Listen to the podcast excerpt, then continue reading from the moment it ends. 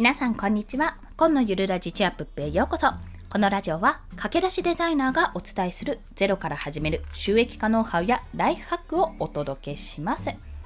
はい。ということでですね本日のお話は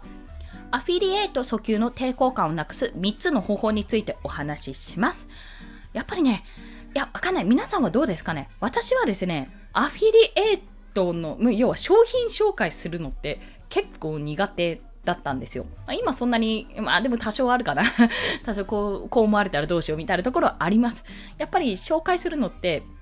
なんかビジネスだって割り切ればそれなりにできるんだと思うんですけども、やっぱちょっとね、抵抗感がね、あるってのは否めないです。なんかうまくいかなかったら悲しいしっていうところがあります。ただ、これの抵抗感をなくすためにちょっといろいろ考えましたね。いろいろVoicy 聞いたり、人の話聞いたり、で、いろいろ自分でも試してみた結果、この3つの方法を編み出したというか、ま、気がついた。まあ、他のところでも言ってるところなんですけども、その3つの方法について今日はシェアしたいと思います。ということで、先に3つ申し上げると、1つ目は、アフィリエイトはお得情報をちょっと話すという感覚で伝えるというところ。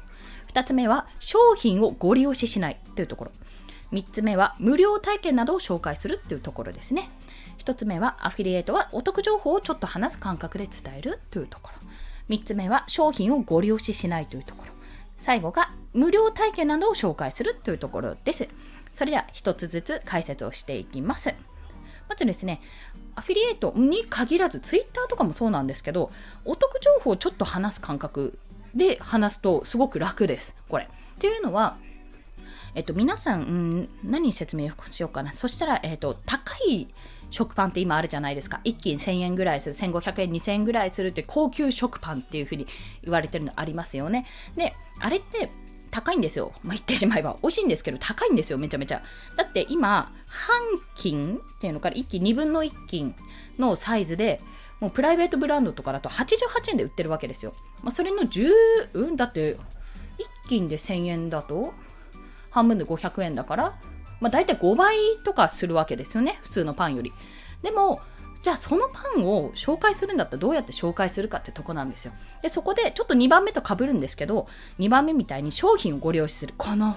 このサーパンめちゃめちゃ美味しくて、でもでもね、500円、まあ、一度はね、半期で500円、まあ、通常の5倍ぐらいするんだけど、めっちゃ美味しくて、絶対食べた方がいいよ。これ絶対食べた方がいいけど、絶対食べてみた方がいいなって言われても、ああ、はあ、みたいな、もうゴリゴリやんっていうところじゃないですか。でも、じゃこのお得情報をちょっと話す感覚で話すとすると、どういうかっていうと、いや、このパンね、高いんだよって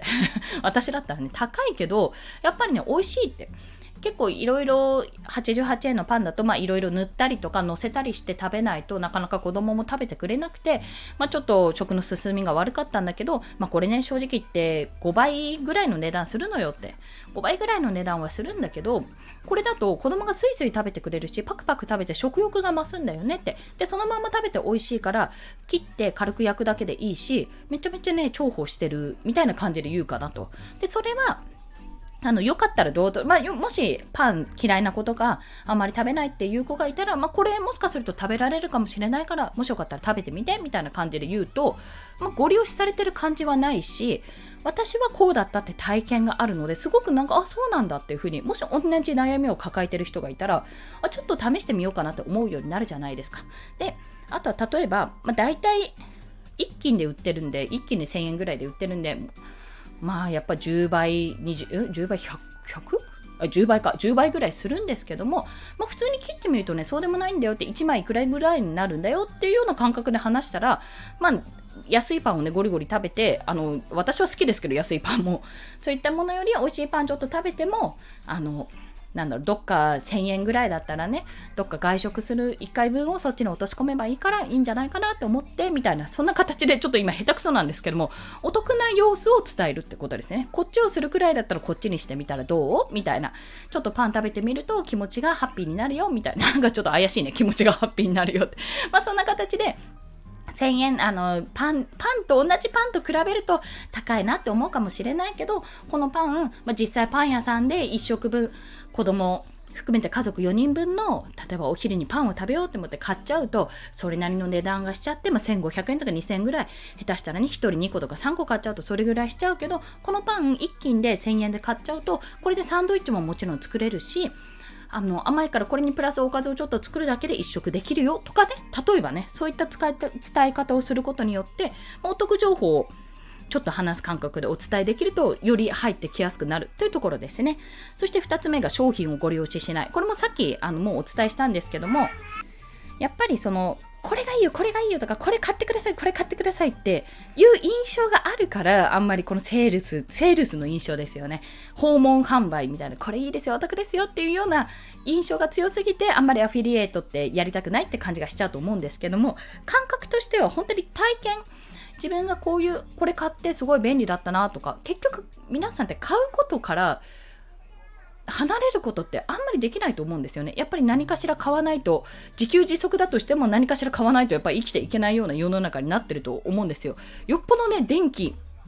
とか水道とかもう本当に自給自足にしてそういう娯楽とかも自分のできる範囲で賄えるのであれば別ですけども基本的にはやっぱり何かしら買う生活生活の中で何かを買うっていう行動からは離れられないと私は感じております。まあ、そんな中でやっぱ必要な時にパッと欲しいと思うわけで、そこの商品をご利用しするっていうより、あ、そういえば、例えばね、例えばですよ、鉛筆欲しかったら今 Amazon で鉛筆が通常これぐらい、あの、何にしようかな。1ダースな何円ぐらいするんだろう。まあいいや、例えばですよ、500円ぐらいするこの鉛筆が皆さん使ってると思うんですけども、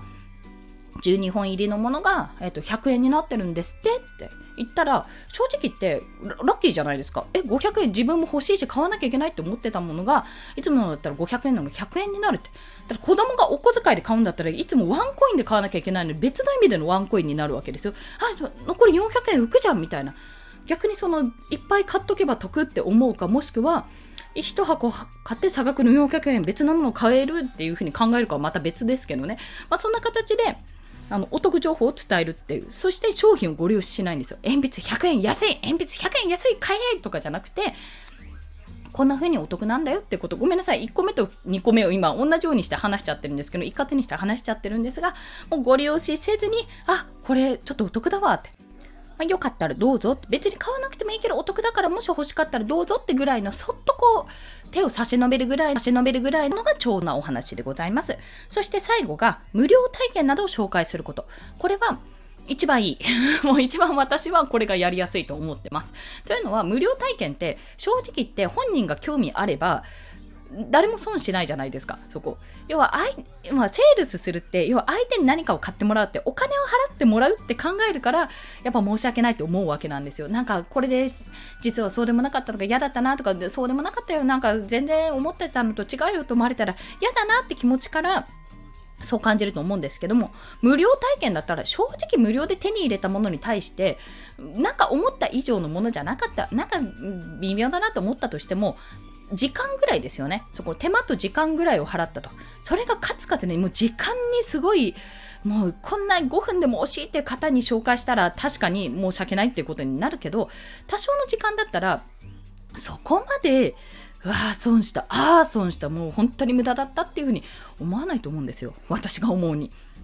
まあ、少なくとも有料のものより無料の体験とかをね、紹介した方が早いし、あの、こちらとしてもあまり胸を痛めずにできるのではないかと思い、私は割とこの無料体験、会員系ですね。あの、Amazon の Audible とか、Kindle Unlimited、まあ、これは両方とも自分が体験してるので、体験して、あ、これはやっといた方がいいなって思うので、紹介はしております。あとは、無料体験以外にも、これは確実にやっといた方がいいぞって、なんか裏があるかもしれないって調べたけど、これはね、裏がないぞ、やっといた方がいいなって思うものに対してはお話ししますね。まあ、例えば、今、ちょこちょこ私もお話ししてるみんなの銀行とかですね、新規口座開設の時に紹介コードを入力すると1000円がもらえるっていうキャンペーン、私も早速開設して1000円もらいました。で、これのすごいところは、自分の紹介コード、いろんな人を紹介して、その紹介コードを使ってもらえると、自分ももらえるし、相手ももらえるんですよ。そう、両方ともウィンウィンなんですね。で、みんなの銀行にしてみれば、口座が、新規口座が増えるんでウィンになる。ウィンウィン、ウィンウィンウィンなわけですよ。